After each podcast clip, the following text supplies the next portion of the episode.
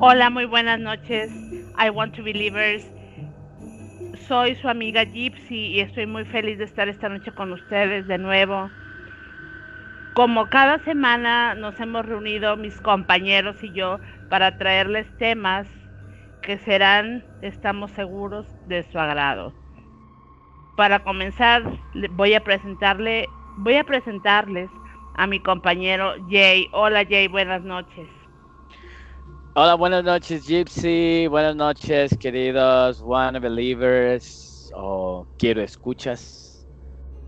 Eh, buenas noches, gracias por estar aquí. Gracias también a el panel del horror que hoy está también aquí con nosotros.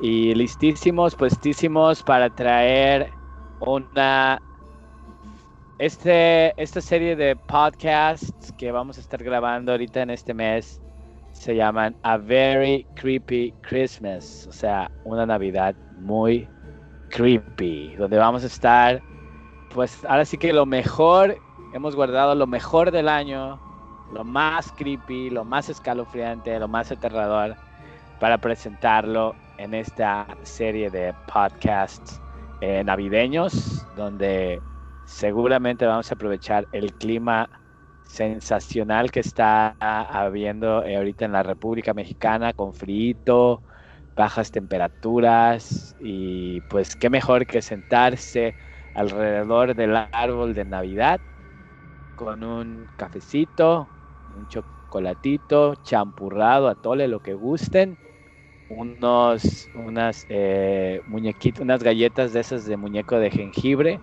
o hasta la casita de jengibre se traen y degustarlo con a media luz, escuchando Quiero, quiero creer podcast A Very Creepy Christmas. Así que va a estar bueno, Gypsy. Va a estar buenísimo.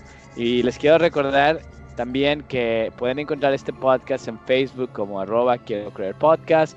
Estamos en YouTube, youtube.com diagonal quiero creer podcast y también en Spotify como simplemente búsquenos como quiero crear podcast. ¿Cómo ves, Gypsy?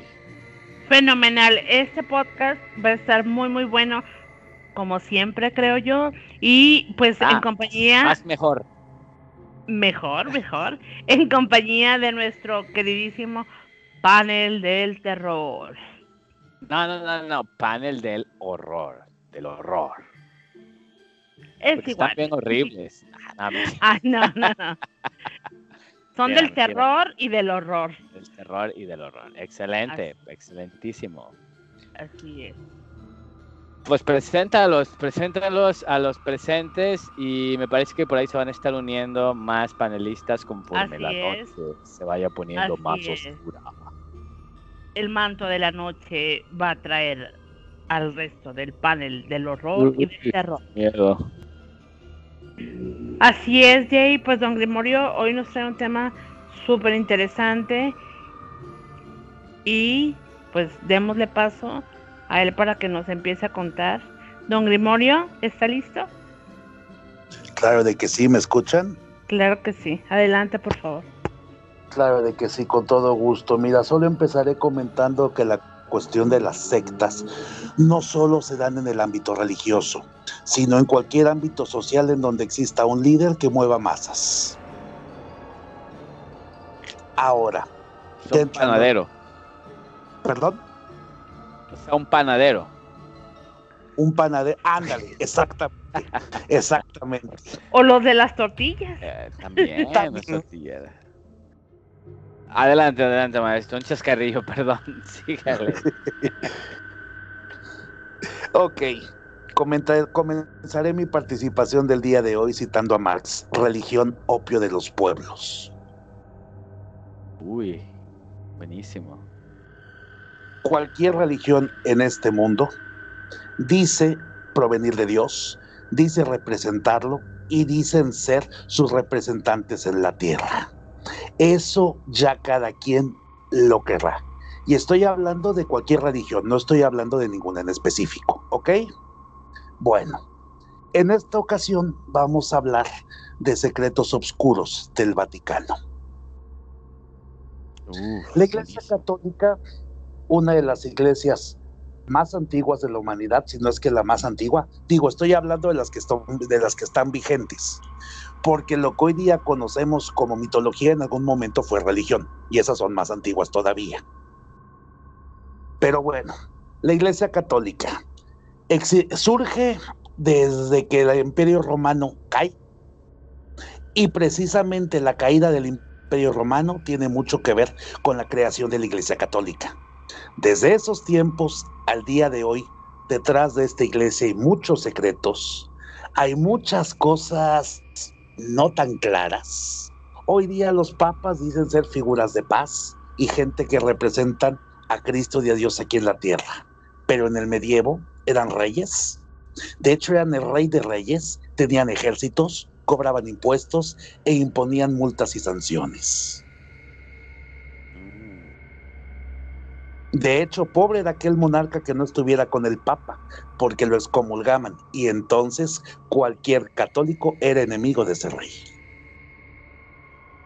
Wow.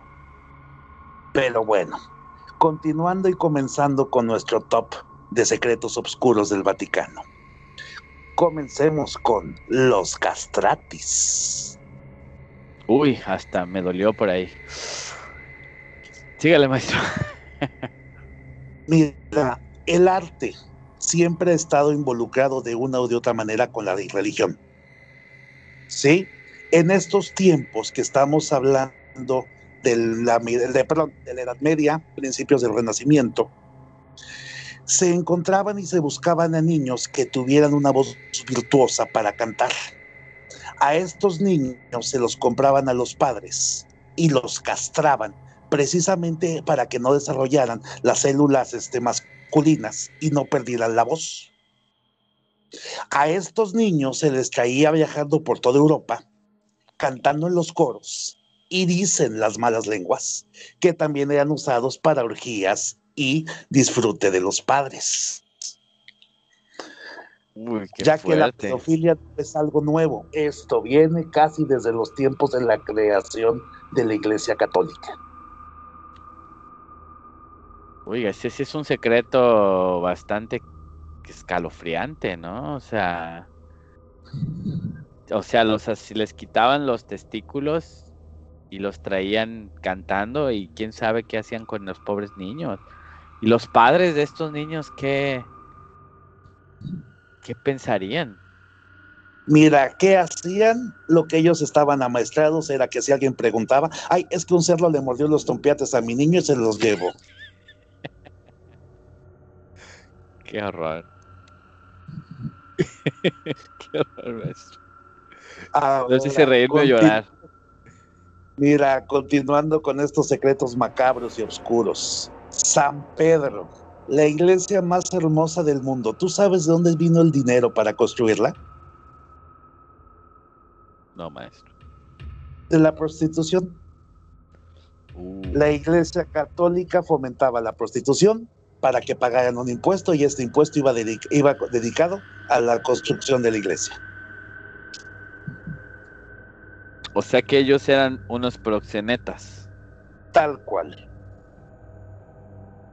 Pues no por algo es el, el trabajo más antiguo del mundo. ¿Será verdad eso, maestro? Usted que, que le encanta la historia, ¿realmente será la prostitución el trabajo más antiguo? Pues yo creo que sí. Si hablamos de un trabajo como con el nombre del fin del lucro, ¿no? Sí, sí, sí. No, pues qué fuerte, qué fuerte que la iglesia pues hiciera este tipo de actos, ¿no? ¿Dónde está la moralidad? ¿Dónde está la palabra? Bueno, continuando con nuestro top. ¿Tú sabes de las empresas del Vaticano? No, no sabía ni que tenían empresas, maestro. Bueno, tú sabes que la Biblia dice uno de los diez mandamientos que dice no matarás. Mm, ¿Sabes quién es el quién tiene el 55% de las acciones de Pietro Beretta? Por cierto, sí sabes que es Pietro Beretta. Es una marca de armas de fuego, ¿no, maestro? Así es. lo mejor de Italia, de lo mejor de Europa y del mundo. ¿Quién crees que tiene el 55% de las acciones? No me diga que el Vaticano. ¿Qué comes? ¿Qué adivinas? Pues como galletitas de Don Grimorio. Ahora. ¿De animalitos? Platícame, tú que eres un poco más cercano a la religión católica, por lo que entiendo. ¿A qué se refiere? ¿Cuál es la visión que tiene la Iglesia Católica referente a, a las relaciones sexuales y a los anticonceptivos? Pues que son, pues no son correctos, ¿no? Porque interviene uno en contra de la voluntad de Dios. ¿Te suena el nombre de Zico? Como no, sí conviene, sí convence. ¿Quién crees, ¿Quién crees que tiene el 49% de las acciones? Pues si no me equivoco, la iglesia, el Vaticano. Adivinaste. Efectivas esas galletas. Ahora hablemos de editoriales. ¿Te suena el nombre de Beat? Perdón, Walt Built. Well built. Fíjese que esa sí no, no me suena. Bueno, mira, esta es una empresa que adquirió el Vaticano en los años 70 y resulta ser que el noventa y tantos por ciento del material que ella produce es pornografía. Y es hoy día la mayor productora de pornografía infantil en el mundo. No. Sí. Y la iglesia, bueno, el Vaticano tiene dinero metido ahí en el... Bueno, no me extraña, no sé por qué, pero esa no me... Esa sí no me extraña, fíjese.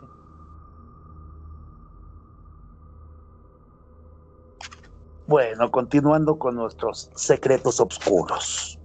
Antes de continuar, maestro, déjame ir recapitulando el top. Entonces, en el número 8 tenemos a los papas y sus que eran poderosos, eran casi como reyes, monarcas y al que excomulgaban, al que no estaba con el papa, se le iban encima todos los, los reyes católicos, ¿no? Mira, imagínate una ciudad sitiada porque el Papa declaró una cruzada contra el hereje del rey de tal país. Ajá. Imagínate a tres o cuatro príncipes aprovechados diciendo aquí es mi oportunidad y aquí me hago de dinero y de poder. Total, la religión me ampara. E imagínate un pueblo que está detrás de las murallas, temerosas de la guerra y temerosas del Dios, ya que al excomulgar al, al rey, por consiguiente se excomulgaba al país y sus habitantes cualquiera de ellos iba a abrir las puertas de la ciudad. No, pues y claro. eso, estamos hablando de lo militar.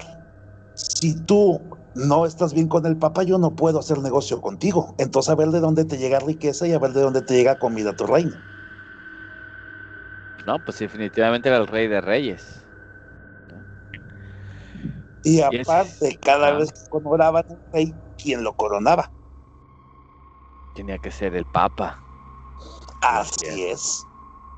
In good will my trust. Oiga, está ah, para los para los este amigos que no, no somos bilingües. ¿Qué, qué dice ahí este maestro? Si no me equivoco, significa en Dios está mi derecho. Que, que- cuánto poder, eh? definitivamente él era el rey de reyes, como usted bien lo dijo. Y ese está en la número 8. En la número 7 están los castrati. ¿no?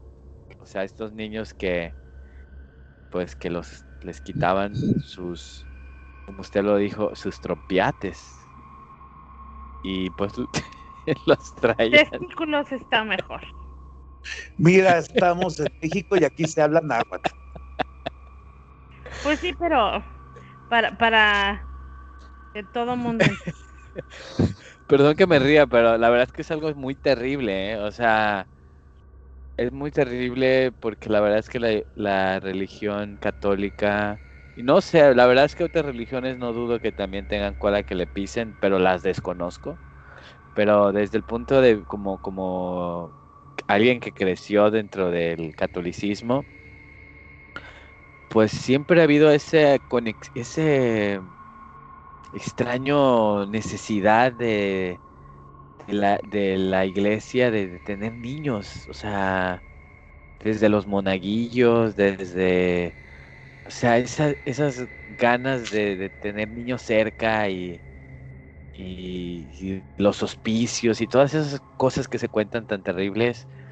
La verdad es que es, algo terrible, es algo terrible y es terrible que siga pasando, que siga pasando hoy, 2020, siga la iglesia abusando, o algunas personas de la iglesia abusando de este poder. Jay, bueno, no sé si ustedes sepan, yo cuando lo vi me quedé, híjole, muy, muy asombrada. El año, el año pasado o antepasado, no recuerdo, por una situación familiar tuve que asistir a, a una misa. Yo la verdad no soy, pues, una fiel asistente de las misas, ¿verdad? Pero llegamos y me, encontré con la gran sorpresa de que ya hay niñas haciendo el papel de monaguillos. No sé si se les llame así, si se les diga monaguillas, pero ya hay, o sea, aparte de los niños, también hay niñas haciendo el, el papel, o sea, cumpliendo con las mismas funciones que los monaguillos. Sí, para mí, la verdad, no quiero decir que sea o que haya un abuso o algo así, pero la verdad no me causó una buena impresión. Y como que sí, sentí algo muy extraño porque, como bien dices tú, porque esa necesidad de siempre está rodeados de niños y ahora está de niñas, ¿no? Sí, y de nuevo, no, ay, sí, sí quiero hacer el paréntesis, no, no, es que diga yo que Dios no existe o que la religión católica es del diablo. Son personas, ¿no? Personas que abusan.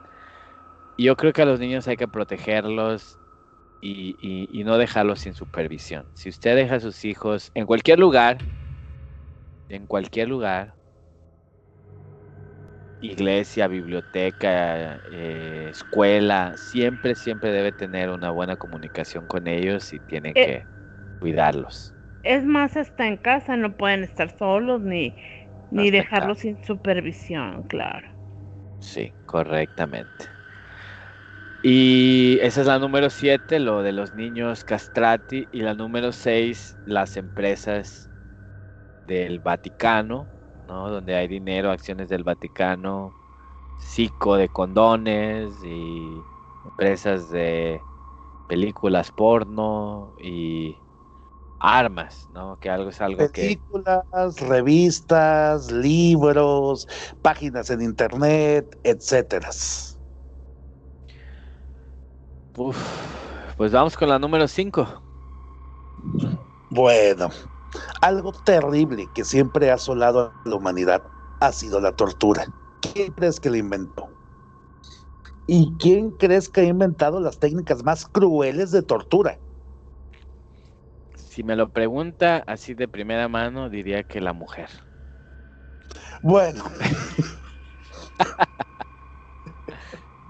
Muchas carrillas, no es cierto. Cada, quien habla de, cada quien habla como según le ha ido en la feria, ¿verdad? Creo yo. Adelante, la iglesia, el Vaticano, la iglesia católica, los, la religión, ¿quién inventó la tortura? la Santa Inquisición. Vaya que de santa no tenía nada. Pues no. Y creo que alguna vez vi, nunca fui al museo, pero una vez vi en la revista muy interesante, hace muchos años que sacaron un las las fotos de la exhibición esta de la Santa Inquisición que creo que estuvo en México. Y no, hombre, tuve pesadillas como por una semana, o sea, torturas horribles, ¿a quién tiene esa... Tienes que ser un enfermo del dolor y de la sangre para inventarte esas torturas tan terribles. El aplastacabezas, el potro, el que te ponen una jaula con una rata que te empieza a devorar las entrañas vivo y cosas así que te quedas tú bueno y astillas debajo de las uñas, la flor. No, no, no, unas cosas escalofriantes.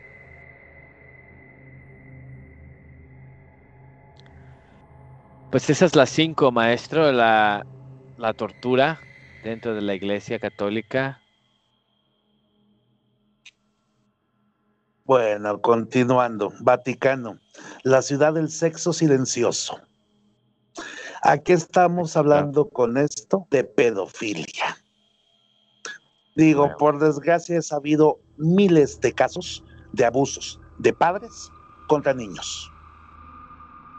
Solo basta mencionar a Marcial, a, ¿cómo es? Marcial Macié. Creo que no necesito tocar más el tema. Pues sí, tóquelo tantito porque yo no me acuerdo mucho de ese tema. Que, que nada más Mira, así de entrada. Marcial Macé fue el fundador de una, no una secta, sino un grupo dentro de la Iglesia Católica. Me parece que fue el Opus Dei. Puedo equivocarme ya que no estoy seguro. Gente con mucho dinero, mucho poder, y esta persona abusó de una cantidad de niños brutal. De hecho, si te metes en el internet y lo checas, ahí lo checarás ahorita rapidito quién fue esta quién fue este depredador, porque no se le puede llamar de otra manera. Me parece eran Perdón, los no Los Legionarios de Cristo. de Cristo. y tienes que, le, razón del y mundo. que le llaman los millonarios de Cristo. Exacto, exactamente. Uf. Y ahí hubo casos, me imagino que por cientos de pedofilia y abuso de menores. Y ese es uno de tantos que se saben. Ahora imagínense los, o sea, nada más hemos visto la, como ahora, como ahora sí que valga la redundancia, la puntita de del iceberg.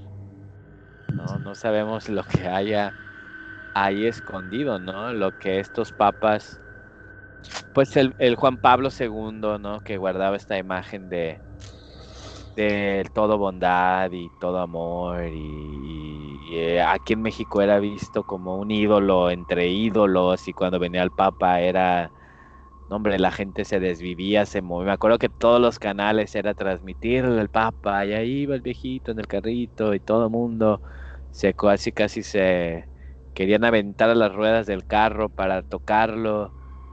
Pero sabemos ya hoy en día la historia, pues a pesar de todo este esfuerzo por cubrir, ¿no? Por cubrir estas información, pues la historia le ha venido a dar paso a que este hombre que fue beatificado también fue un gran cómplice de muchísimos, muchísimos padres pedófilos que los protegía los, los mantenía eh, en las sombras y cuando eran descubiertos, denunciados, movían mar, cielo y tierra para que no procedieran esas denuncias y además, en el peor de los casos, que fuera la denuncia procediera y que efectivamente se demostrara el abuso a menores, lo único que hacía era moverlo de una parroquia a otra para que siguiera haciendo sus desmanes. Y eso es sabido, eso no es, no me estoy, no estoy difamando a la iglesia católica, de nuevo, no estoy difamando a ninguna iglesia, pero es sabido y cualquiera lo puede investigar y es noticia, eh, es, un, es un hecho que el, el Papa eh, Juan Pablo II cubrió a muchísimos pedófilos. Y muy recientemente, Jay y compañeros radioescuchas también, en, en estos últimos años han salido también muchos casos, tanto de aquí de, la República Mexicana, eh, donde han contado sobre abusos de, padres católicos y ta- también otro lugar que donde han, han salido muchísimas historias incluso de señores ya de edad avanzada eh, contando sus experiencias eh, sobre el abuso que vivieron por parte de, de padres que, pertenecían a, pues, a la religión católica. Bueno, pues, sin duda un- uno de los secretos más conocidos de la, del Vaticano. Y ese lo vamos a dejar en el número 4, el sexo silencioso. Adelante, maestro.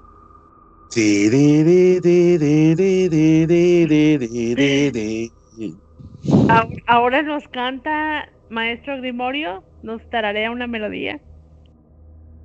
Como no, sí, como no, la melodía. Yo lo sé, yo sé cuál es. No. ¿Cómo? No es no es la de los X-Files. Ah, no. no, no. La del padrino. El padrino. la del padrino. Exactamente. La Cosa y no, nostra. La cosa nostra. La cosa de usted, pues. A ver, díganos. Mira, dicen los que saben que desde los 60 la Cosa Nostra italiana lava dinero en el Banco del Vaticano.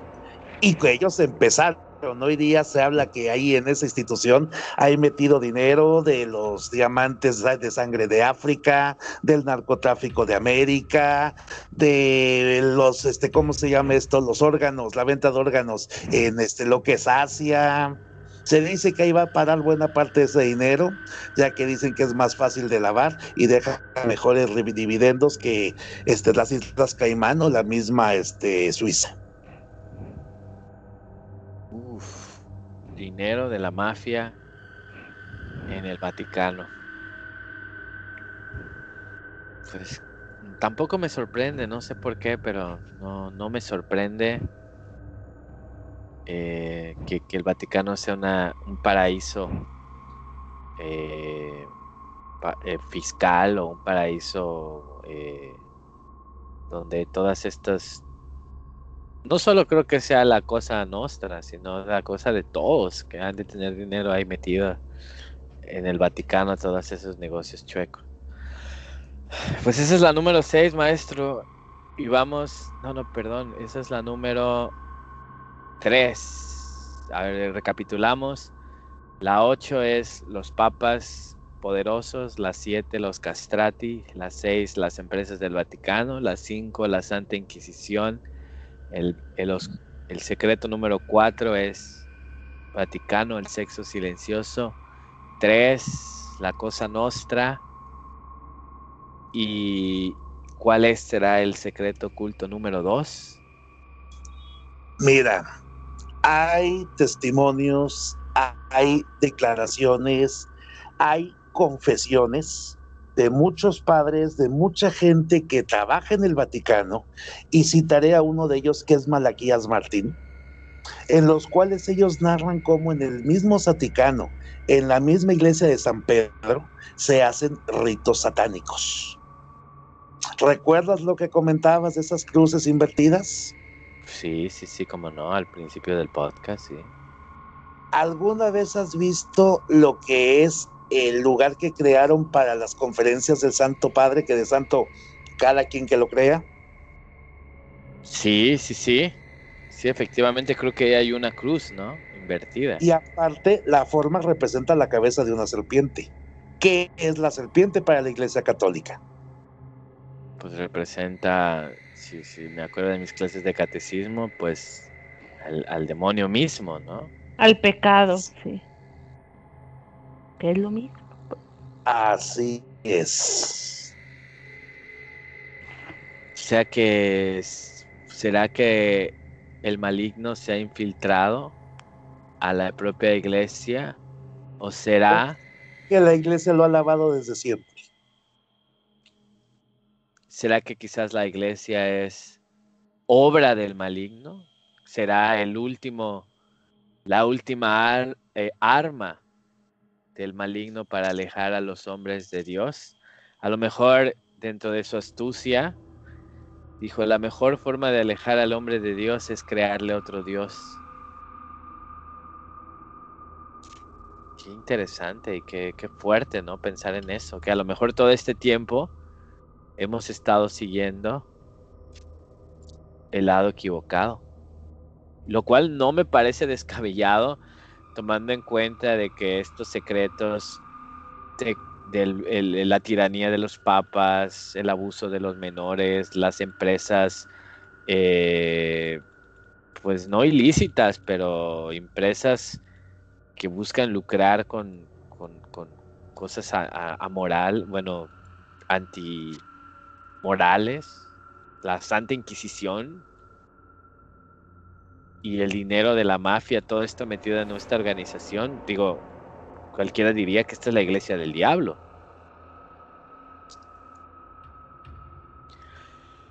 Pues un secreto que pues, terrible, ¿no? Que el, el tal vez siempre lo han. A lo mejor es como como los la cienciología. A lo mejor ya cuando llegas a esos niveles de, de ser un cardenal un papa, te das cuenta de que el verdad, la persona que estaba detrás de la iglesia era el mismísimo Satanás.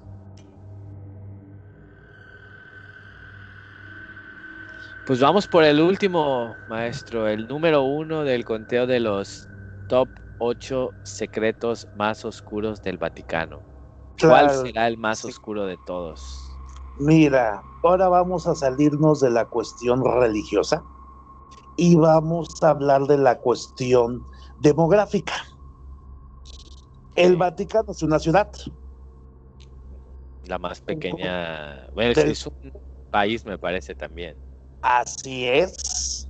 Y por consiguiente tiene sus propias leyes, su propia policía y su propio código legal. ¿Estás de acuerdo conmigo? Correcto, sí. Es uno de los lugares más visitados en el mundo. Sin duda. Y uno ve imágenes del Vaticano y uno ve enseguida la Guardia Suiza. Por lo cual uno se imagina que debe ser uno de los lugares más tranquilos y más seguros en todo el mundo. ¿Estarás de acuerdo conmigo? Sí, sí, sí tiene sentido. Pues resulta ser que el Vaticano es un paraíso de criminales. Es una de las ciudades y países donde más crímenes se cometen en el mundo, como son robos, extorsiones y estafas a turistas.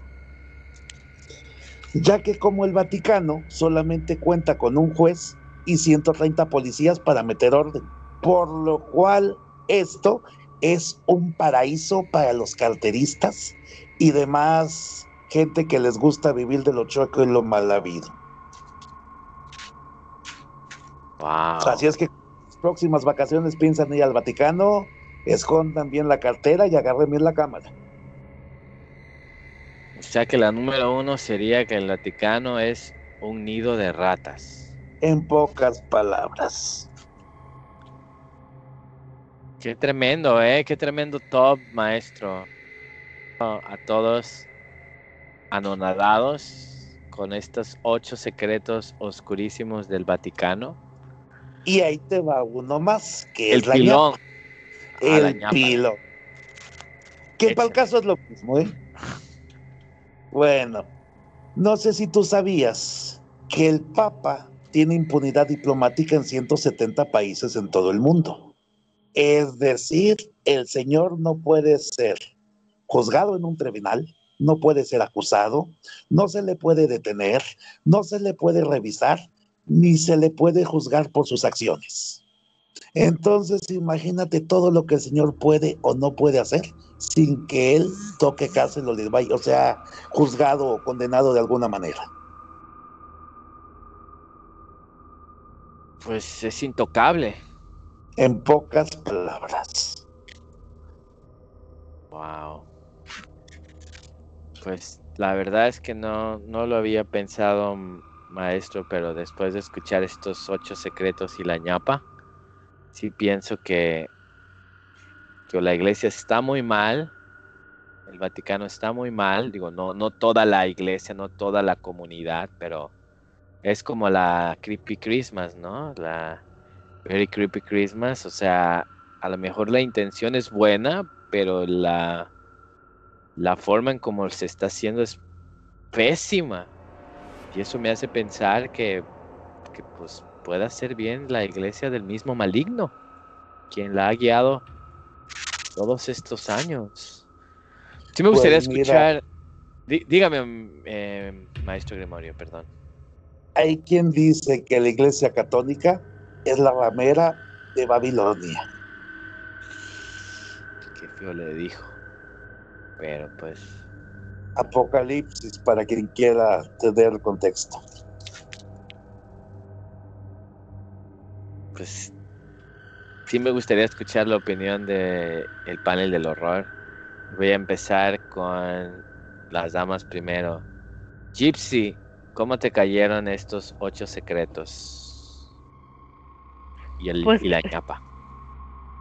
No, ¿qué te puedo decir? Si bien yo no soy una persona religiosa, pues sí es algo que, que me impacta porque pues vivimos en un país eh, que en su mayoría es, católico y, pues no es nada agradable conocer estos secretos de, de una institución eh, que tiene muchos adeptos, no solo en nuestro país, sino en el, en el mundo entero, que lejos de, de propiciar cosas buenas, de hacer cosas buenas, pues se, va, se fue por el, por el otro lado, ¿no? Bajo el agua, pero, pero lo hace, ¿no? Y yo también tengo un secreto, no sé si decir, bueno, algo de, de, de de la Iglesia Católica de primera mano, ¿lo comparto o no lo comparto? Venga ahí, ahora sí en exclusiva para Quiero Creer Podcast, de primera mano, la experiencia de Gypsy. Bueno, no, es mi experiencia, pero si no lo editas, Jay. Ajá. No, no, no, viene, viene, así va a ser sin edición directo al corazón. Bueno, resulta que mis papás tienen un amigo que fue, él, él ya estaba ya en el Vaticano, o sea, pues era sacerdote o algo, eso tiene como mil años. Bien, bien, bien, a bien, no me sé la historia, creo que estaba preparándose para ser sacerdote, pero estaba en el Vaticano. Entonces, eh, él siempre tuvo esa vocación pues porque es una persona de bien, porque siempre ha querido ayudar a los demás eh, y, y, decidió pues convertirse en, sacerdote. La cuestión es que ya estando ahí, ya viendo todo y viviéndolo de primera mano, él decide irse, él se escapó del Vaticano porque nos cuenta o nos contaba que es una porquería Sí, nos contó algunas cosas que ya don Grimorio comentó, pero a mí lo que más me, me sorprendió era que él contaba, o sea, aparte de todo, que los chicos que están ahí eh, como guardias, la verdad se me fue ahorita el nombre, pero es la guardia del Vaticano, son, son puros jovencitos, ajá. Mm. Sí, sí, son guardias, pero en realidad más que eso su función es pues complacer a los sacerdotes y todo de verdad de verdad toda la la este la élite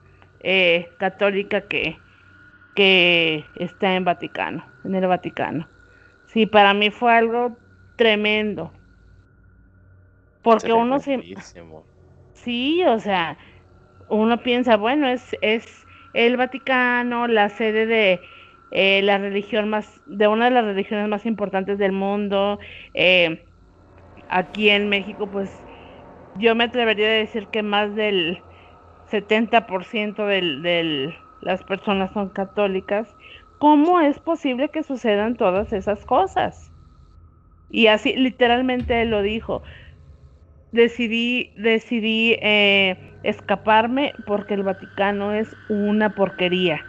Ojo, no, no es ofensa para nadie, eh, no estamos aquí hablando de ninguna religión ni nada, solo cosas que de hecho están eh, documentadas, como bien decía don Grimorio, este, de todo lo que se habló de los secretos de, del Vaticano, pues ni tan secretos, o son secretos a voces, porque sí, sí hay este, ya cosas documentadas, ya se ha hablado, incluso como les comentaba hace rato, eh, hace poco salieron algunas exalumnas de un colegio eh, muy popular aquí en la República Mexicana contando sus historias y, de abuso perpetuado por, por sacerdotes y, e incluso una de ellas presentó y leyó y mostró físicamente una carta que el padre que había abusado de ella le mandó. Wow. Entonces, híjole, la verdad jamás, jamás, jamás, jamás había contado esto. Esto solamente los, pues, lo sabe mi familia y la persona que nos contó y es alguien que, que apreciamos y queremos mucho, pero él estuvo ahí, él lo vivió, lo vio y decidió escapar. Decidió escapar porque pues no estaba de acuerdo con todo, con todos los horrores que él presenció. No, pues es que, wow, o sea, wow, Gypsy, qué historia tan terrible, tan escalofriante, tan oscura. Nos van a banear de Facebook y de todos los... Yo creo que sí.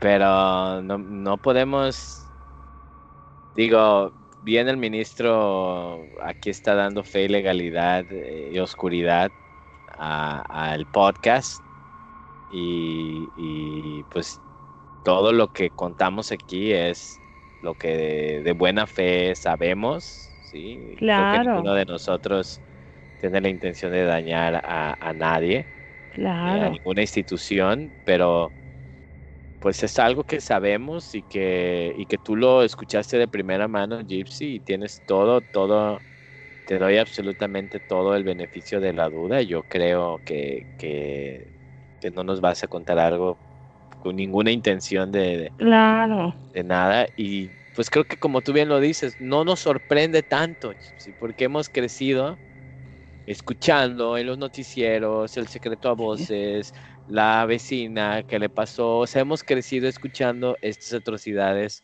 que el día de hoy no nos espantan tanto. Y que finalmente, como tú dijiste, Jay, eh, las, no es que las instituciones como tales sean malas, las religiones no son malas, ninguna, porque finalmente tienen, eh, válgase la redundancia, tienen un fin bueno, ¿sí? Pero pues todos somos seres humanos, todos somos imperfectos, todos cometemos errores, pero hay unos que son errores y otros horrores, ¿sí? Entonces, sí, por eso me atrevo a compartir esto, no es, no estamos en contra de ninguna religión, al contrario, porque aquí lo que queremos es fomentar, pues siempre es eh, que hacer el bien, ¿no? Siempre hacer las cosas bien y ayudar a quien más se pueda, pero también es cierto que, no podemos eh, tapar el sol con un dedo, las cosas están y no es de ahorita, también como comentaba don Grimorio, o sea, desde cuántos siglos, ajá, se vienen perpetuando crímenes y cosas espantosas en nombre de, de un Dios, ¿sí? Y pues, como, como dicen por ahí, la verdad os hará libres. Así es. Así es, Gypsy. Y de nuevo, quiero recalcar, nosotros en Quiero Creer Podcast no estamos contra ninguna religión. Eh, no es la primera vez que comentamos eh, las atrocidades que se han cometido dentro de la Iglesia Católica. Y no va a ser seguramente la última pero no es porque sea la Iglesia Católica la única institución, como bien lo dijo el maestro Grimorio, esto no solo se da en las sectas, sino se da en cualquier agrupación de seres humanos, siempre existe la oscuridad, la maldad en el ser humano y, y desafortunadamente pues esto así sucede y de nuevo esto puede pasar en cualquier lugar, en cualquier lugar y desafortunadamente, bueno, o afortunadamente para la Iglesia Católica, no, no, bueno, no creo que afortunadamente en este caso, pues es la iglesia que predomina en nuestro país y pues por la cual tenemos más acercamiento. Pero como bien lo dice Gypsy, todas las religiones, quiero creer o, pienso que la, que, que, la gran mayoría de las religiones, no voy a generalizar, siguen un buen fin, inclusive claro. el satanismo por muy extrafalario que parezca, el satanismo es una religión muy sensata. Muy sensata. Y de verdad invito a nuestros queridos que lo escuches a que se informen más acerca del satanismo. Porque no es, no se dejen llevar por el título, no es una religión o no es una creencia oculto eh, descabellado. De hecho, no sé si hayan escuchado los mandamientos del satanismo. alguna vez. Que son, eh, así rápidamente, nada más para que se den una idea. Número uno, da tu opinión si te es pedida.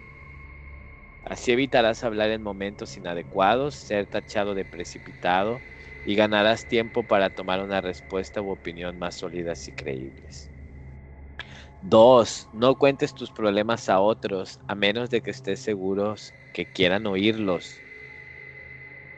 Tres, cuando estés en el hábitat de otra persona muestra respeto o mejor no vayas ahí. Cuatro, si un invitado en tu hogar te enfada, trátalo cruelmente y sin piedad. Y aquí aclara, si eres tú el anfitrión, no dejes que violenten tu hogar, no dejes que se burlen de ti, que te ataquen en tu propio territorio. Atácales tú. Estás en tu terreno y tienes ventaja. 5. No hagas avances sexuales a menos que te sea dada una señal de apareamiento.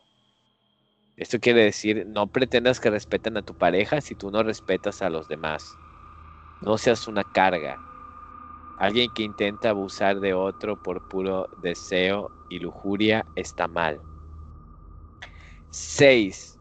No tomes lo que no te pertenece a menos que sea una carga para la otra persona y esté clamando por ser liberada. 7. Reconoce el poder de la magia si la has empleado exitosamente para obtener algo deseado. Aquí eh, quiero hacer el paréntesis de que dice que la magia, eh, como ellos le pueden llamar magia, a lo mejor la iglesia católica le puede llamar la oración, ¿no? Pero es lo mismo, reconoce el poder de la magia o de la oración si la has empleado exitosamente para obtener algo deseado. Si niegas el poder de la magia, entre paréntesis, oración, después de haber acudido a ella con éxito, perderás todo lo conseguido. Vamos, la 8 dice, no te preocupes por algo que no tenga que ver contigo. Entre paréntesis, no te metas en asuntos ajenos, te meterás en líos y problemas constantemente solo para satisfacer los intereses de alguien a quien le importas poco. 9. No hieras niños pequeños. Déjalos crecer libremente, no abuses sexualmente de ellos como si fueras un sacerdote o un cura, así lo dice aquí. Cada individuo tiene que tener medios para defenderse de una agresión. Un niño pequeño no los tendrá y solo demostrarás cobardía. 10. No mates animales no humanos a menos que seas atacado o por alimento. Y aquí dice entre paréntesis, las personas pueden ser eliminadas bajo muchos pretextos, pero un animal salvaje no entra en ninguno de ellos y a menos que sirva para algo útil, déjalo. Y 11, porque aparentemente tiene 11 mandamientos el satanismo, cuando estés en territorio abierto, no molestes a nadie si alguien te molesta, pídele que pare.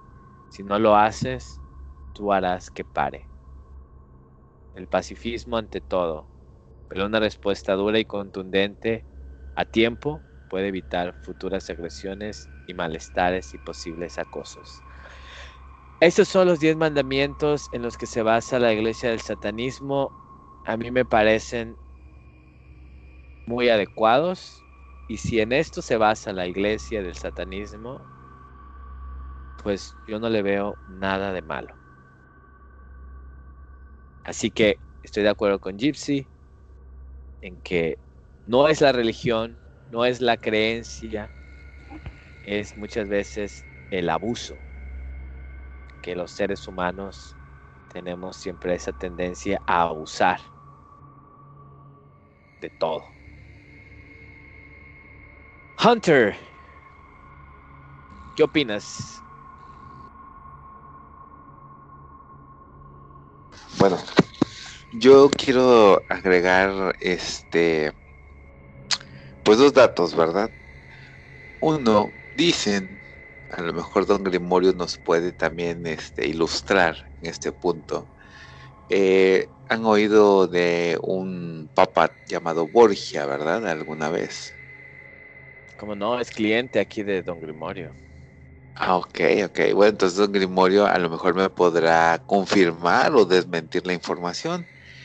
Dicen, dicen eh, que este papa eh, alguna vez dio a su hija para conseguir favores, obviamente en el ámbito sexual. Pero también dicen que en una de sus fiestas, por decirlo de alguna manera elegante, ¿verdad? Donde había desde licor hasta relaciones sexuales, dicen, dicen, vuelvo a aclarar, que un día pusieron en la mesa eh, la palabra Borgia, como que para apartar la mesa. Digo, para no, no entrar en tantos detalles. Dicen que entre tanto pues, movimiento, ya nuestros escuchas, de dejar la imaginación de nuestros escuchas, dicen que se cayó la letra B. Entonces, que de ahí viene la palabra orgía. De Borgia, si le quitamos la B, es orgía. Pero bueno, es una historia que, digamos, se cuenta. A lo mejor yo estoy mal, digo, este, nuestro historiador de cabecera nos podrá confirmar o desmentir la información. Y por otra parte, como yo les comentaba hace un momento, el llamado abogado del diablo, de hecho, está en el Vaticano, señores.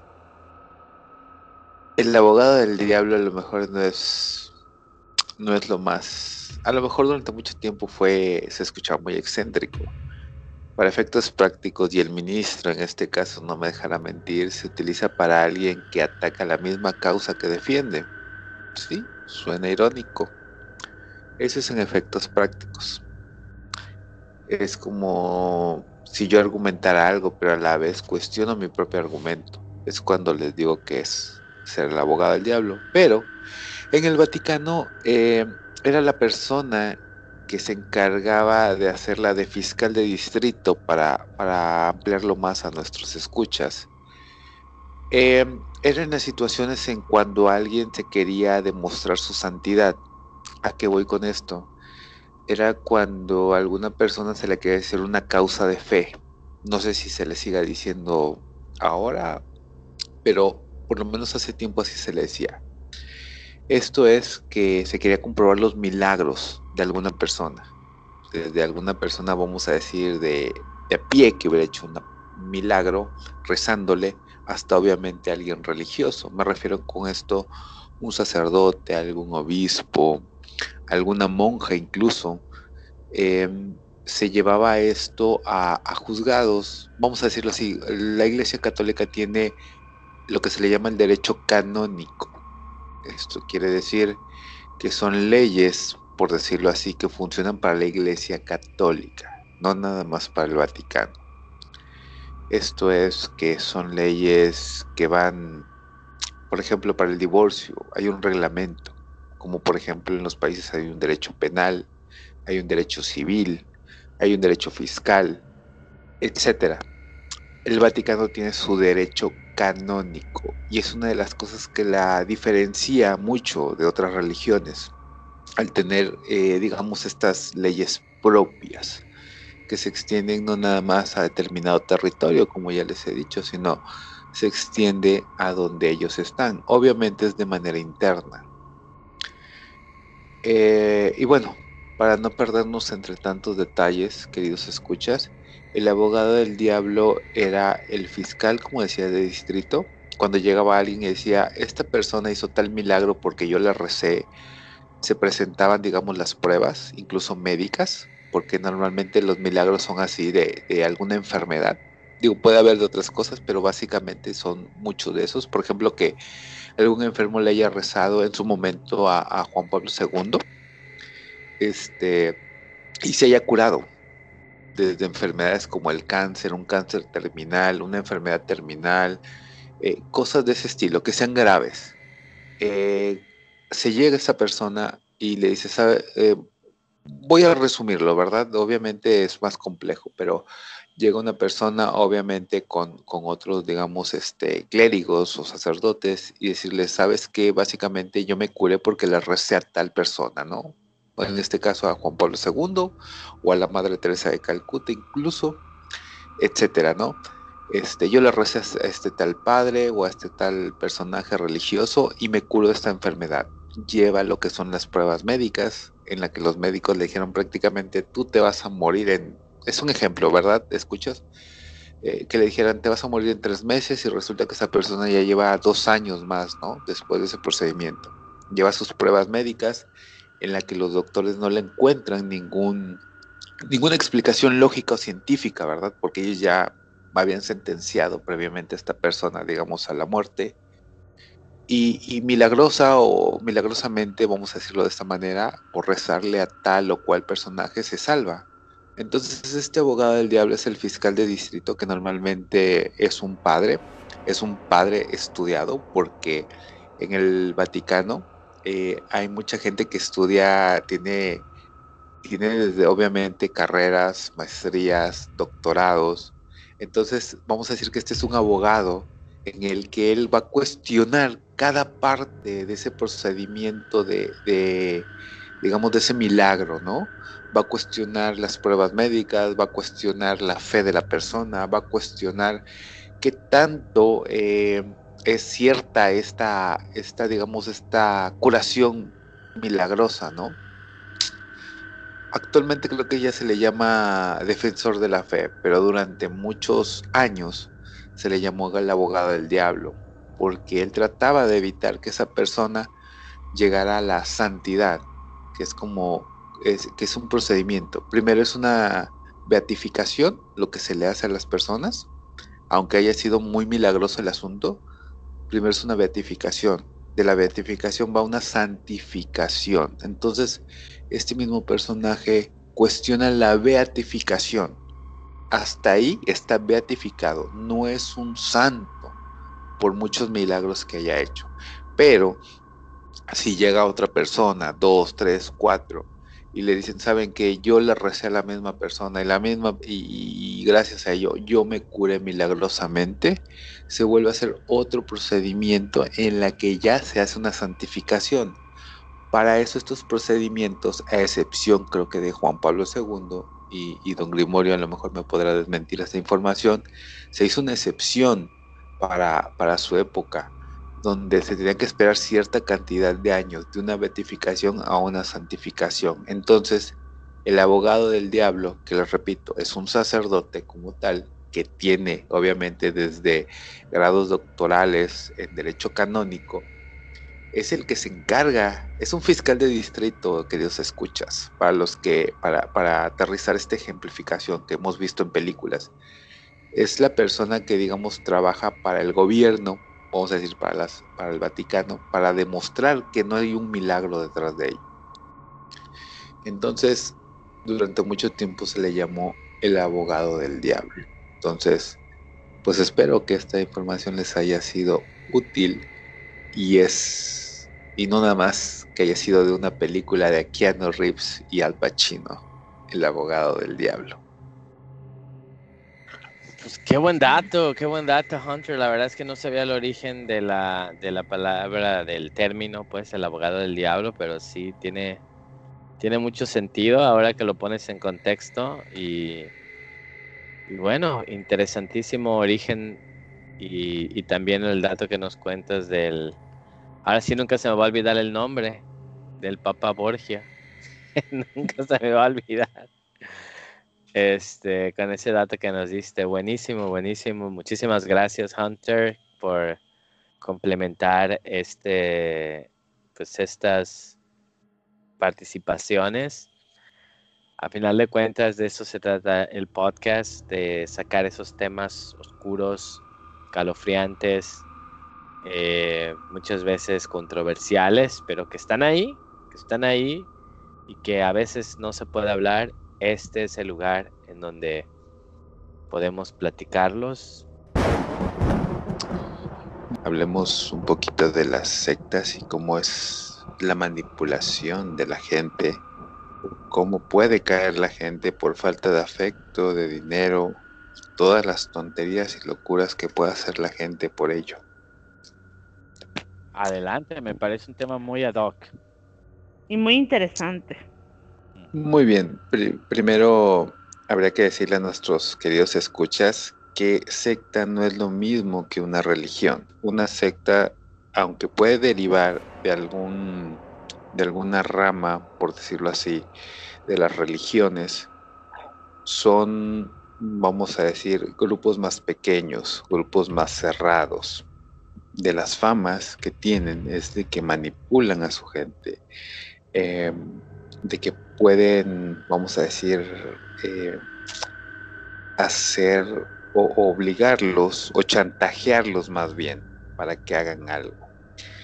Em, tenemos desde sectas que van em, desde lo más, vamos a decir, desde lo más raro o extraño, ¿no? A, cambiarse de nombre, a cambiar tu forma de vestir, de pensar, familiares, hasta las sectas que desgraciadamente no nada más te piden el dinero, no te piden nada más a, que hagas ciertos sacrificios personales, sino incluso te exigen que te quites la vida o discrimines a personas que se hayan salido de, tu secta, porque son situaciones en que el líder chantajea a la persona. El líder es el que coacciona a las personas. Y eso, eso crea muchos peligros. De hecho, eh, les voy a poner un ejemplo. La, a lo mejor no es tan creepy, pero es un ejemplo de chantaje de manipulación y en la que deben de tener cuidado. Por ejemplo, en la esta secta de Nexium, perdón si lo pronuncio mal, del señor Kay Reiner. De hecho, estuvo en México con el hijo del expresidente Carlos Salinas de Gortari, en la que enganchaban a la gente diciéndole, te vamos a mejorar tu vida, vamos a mejorarte, vamos a hacer que tú seas feliz, literalmente con cursos y cursos. Ah, porque para eso los cursos costaban mucho dinero. Entonces, al final, sobre todo con las mujeres, elegían a las más guapas, las manipulaban, obviamente tenían que tener sexo o sexo entre ellas con el líder o los líderes. Y aparte de eso las marcaban como ganado. Yo le preguntaría a, nuestros escuchas, sobre todo a las, a las mujeres, ¿qué motivo les llevaría a hacer eso? ¿Tan baja autoestima tienen? ¿Tan poco amor propio tienen? Por eso es que les digo, debemos de tener cuidado. A lo mejor no es el tema más creepy no es el más con el que pueda tener uno más miedo, pero sí llega a ser peligroso, porque rebajan la dignidad de la persona, la manipulan, la chantajean, y, parte de eso la grababan teniendo sexo. Entonces, fuerte. Es, es, una situación que, que, no se debería de repetir simplemente por la dignidad humana, pero pero si alguien está en esa situación, vaya, es, buscar ayuda. A lo mejor es fácil decirlo desde donde uno está.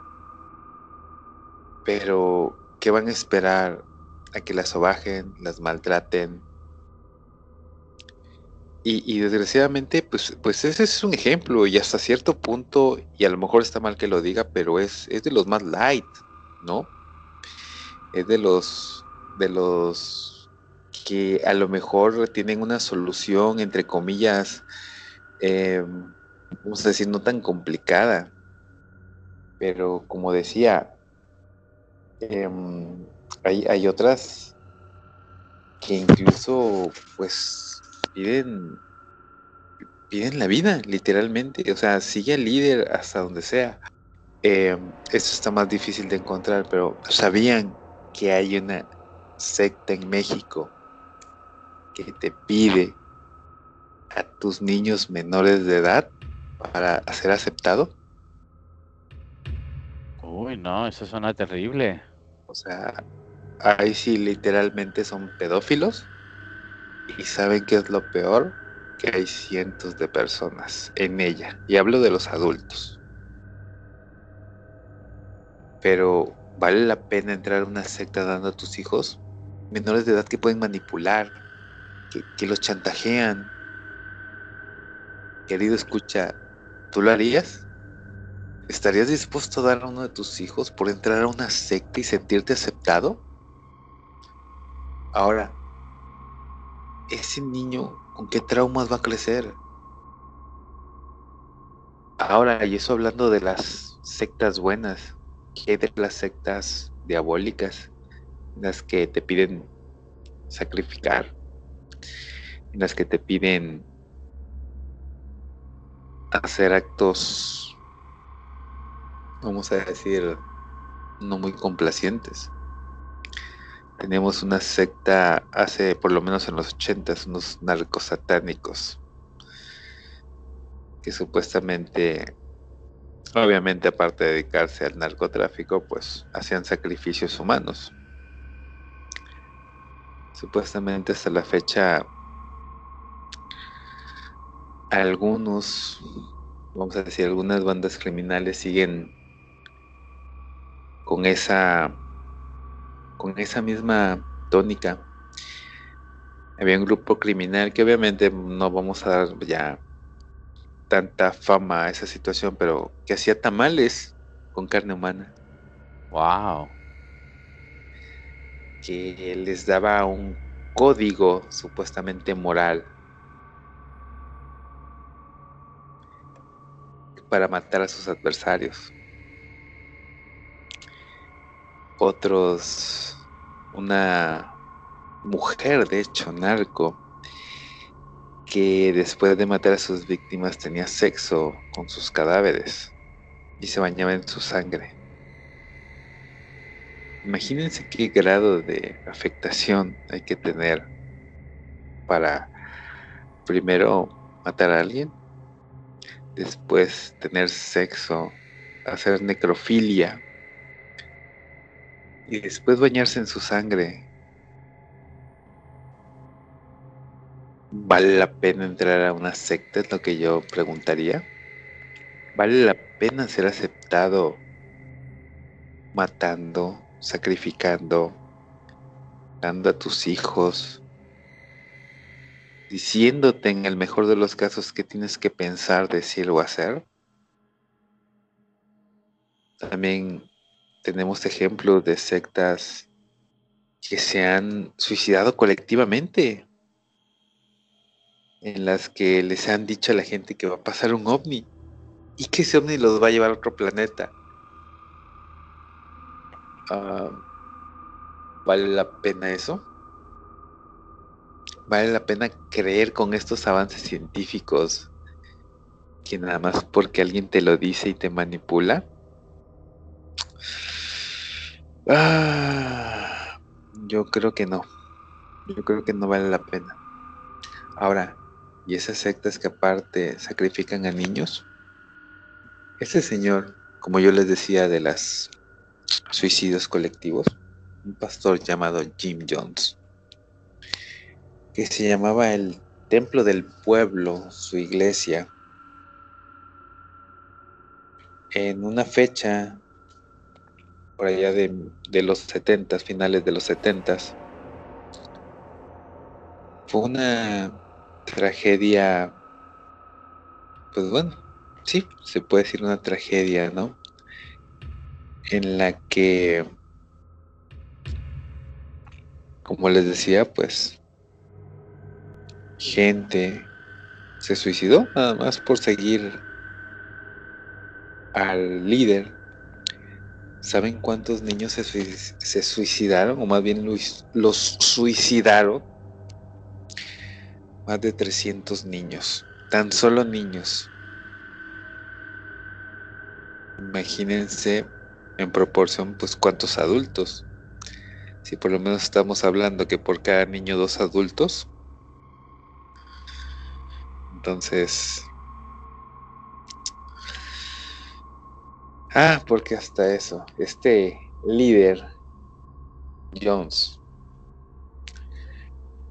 dejó todavía una cinta en la que todavía se ufanaba. No hemos cometido un suicidio.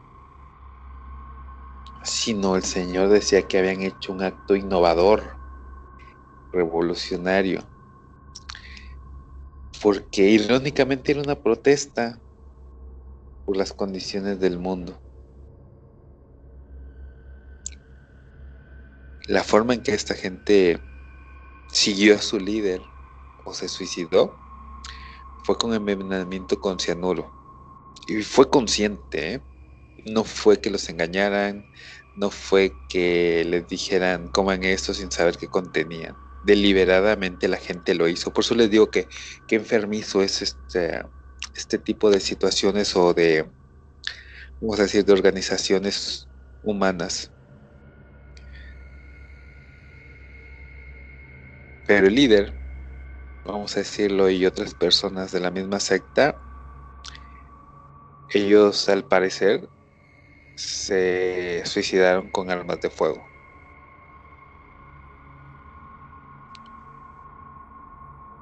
Y para esto, todo, todo esto que los llevaron a cabo, obviamente fue planeado,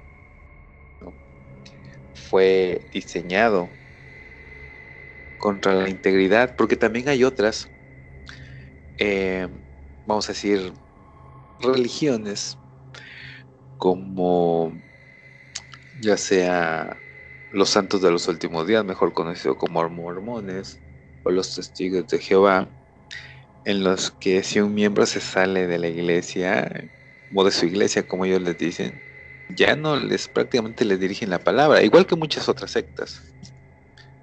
Y solo, ¿por qué? Porque no siguen sus pensamientos, no siguen, no, no conciben su misma manera de pensar, les molesta que alguien piense diferente. Espero que les haya gustado mi información y espero que en algo pueda ayudar. Igual si en otro momento quieren más información o de otras situaciones, pues bueno, con mucho gusto. Gracias. No, pues muchas gracias a ti, muchas gracias querido, queridísimo Hunter. Creo que es un tema muy, muy interesante, definitivamente muy creepy. Y es un tema que desafortunadamente eh, esta necesidad de buscar eh, pues un refugio a tus problemas, un eh, consuelo muchas veces para las situaciones difíciles de la vida, o la esperanza de que todo va a ser mejor si seguimos a tal o cual persona o tal, o tal cual creencia, pues lleva a muchas, a muchas personas a unirse a estos grupos sectarios, a estos cultos, eh, pues que lo hacen, no me cabe la menor duda, con la mejor fe posible, pero desafortunadamente pues son víctimas de gente gandaya, de gente que busca satisfacer pues sus instintos eh, más enfermos, eh, porque en muchas de estas sectas, también como en muchas religiones, porque no solamente la gente gandaya está en las sectas, sino está en las religiones establecidas, se aprovechan de la fe para abusar de mujeres, abusar de niños, chantajear, eh, y es una forma de control en la cual controlas un grupo y desafortunadamente muchos acaban en tragedia. Dime, Gypsy, perdón. No, no te preocupes. A mí también me gustaría comentar y pues eh, definitivamente tiene, tiene mucha razón Hunter. Es algo súper peligroso eh, y desafortunadamente estas sectas o incluso religiones pues al llevar como estandarte a un Dios como quiera que sea que se le llame, pues eso siempre hace que la gente caiga, ¿sí? Les, les tocan las fibras más, más sensibles porque generalmente el tipo de, personas que, que acuden a esos lugares o que caen en esas situaciones son personas que necesitan amor, personas que tienen muchos problemas y, y, es algo tremendo que a lo largo de la historia lo hemos, lo hemos visto.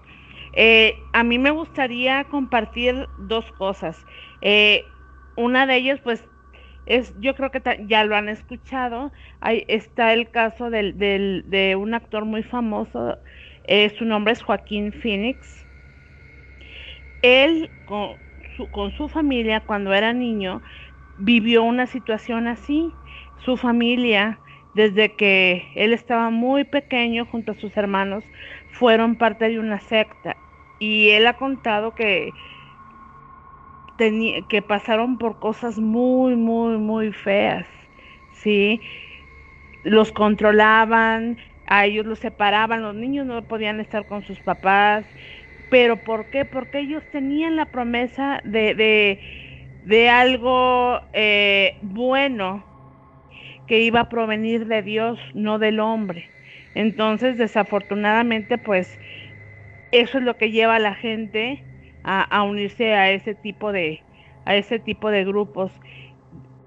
Uno de sus hermanos también, ya con el tiempo ellos lograron, eh, bueno, sus papás se dieron cuenta de que lo que estaba sucediendo pues no era algo normal, que les estaban haciendo mucho daño y se escaparon, ellos escaparon a Puerto Rico eh, y pues ahí empezaron a, a, reconstruir sus vidas, pero el daño ya estaba hecho uno de, uno de sus hermanos, un hermano de Joaquín Phoenix, también actor, eh, River Phoenix, con el paso del tiempo pues se convierte en actor, pero fallece por una sobredosis de droga porque él tenía muchos problemas porque padecía de depresión entre otras cosas.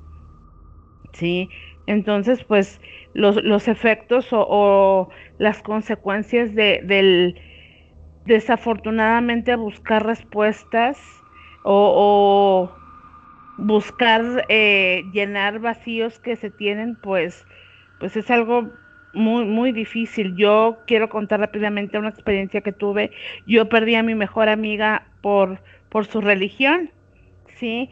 Porque eh, es una, eh, ella asiste a una religión, pues, establecida aquí en el país y aparentemente todo está bien y, alaban a Dios y, todo es amor y paz, pero en el trasfondo también pues no es algo muy bonito que digamos porque les exigen mucho dinero, eh, tienen que trabajar gratis, que no, no lo manejan de esa forma, ¿verdad? Pero este trabajan gratis para, para su iglesia, tienen que estar eh, pues su vida tiene que estar eh, basada en, en, los principios sí de la religión, pero hagan de cuenta que no pueden mirar, por decirlo de alguna manera, para otros lados, porque para ellos todo está mal. Incluso que una mujer ah, eh, casada hable con, con un varón está mal, imagínense. Entonces al yo no pertenecer a su iglesia, pues y fuimos amigas durante 10 años. Después ella se unió a esa iglesia y pues como dice la canción, todo se derrumbó. Sí, y fue algo muy triste, la verdad que sí fue muy triste para mí, pero pues eh, yo no pude hacer más porque a mí no me tocaba. Sí, yo creo que las cosas eran bastante claras, eran bastante claras de que no era un lugar bueno para estar, no es un lugar bueno para tener a tus hijos, porque es un chantaje, porque siempre vas a estar mal, porque siempre te van a hacer sentir la necesidad de algo superior y que siempre estás mal tú. Sí, yo también respeto mucho todas las religiones, yo creo en Dios, pero por por cosas que, que yo he visto y más en, en, por este caso, por esto que me sucedió con mi amiga, no, es algo muy feo y como bien dice Hunter, vale la pena, de verdad, o sea, ayuda se puede obtener de muchas maneras.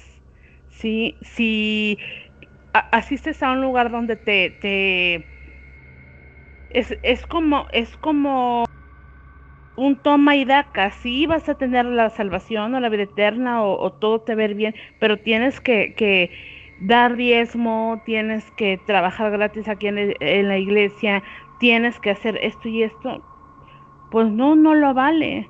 No lo vale porque te están quitando, y no es solo lo material, son muchas cosas, porque también te enseñan a juzgar. todas las personas somos iguales, tengamos las mismas creencias o no. Ella a mí me dejó de hablar por eso, porque yo, yo no estaba de acuerdo o, eh, o no me unía a su iglesia. Entonces, siempre que necesitemos ayuda, hay lugares a donde recurrir. También podemos recurrir a nuestros seres queridos inmediatos. Si ellos no pueden tendernos la mano, pues hay que seguir buscando. Pero, pero sin nunca permitir que nadie nos, nos coaccione o que nos haga hacer cosas que nos dañen, que nos dañen más ni a nosotros ni a nuestros seres queridos. Muchísimas gracias, queridos quiero escuchas, por acompañarnos esta noche. Para nosotros ha sido un verdadero honor tenerlos aquí. También le agradezco al panel del horror, Gypsy, Don Grimorio, Hunter, el ministro de la noche. Y les deseo a todos una very creepy Christmas. Yo soy Jay. Yo quiero creer. ¿Y tú?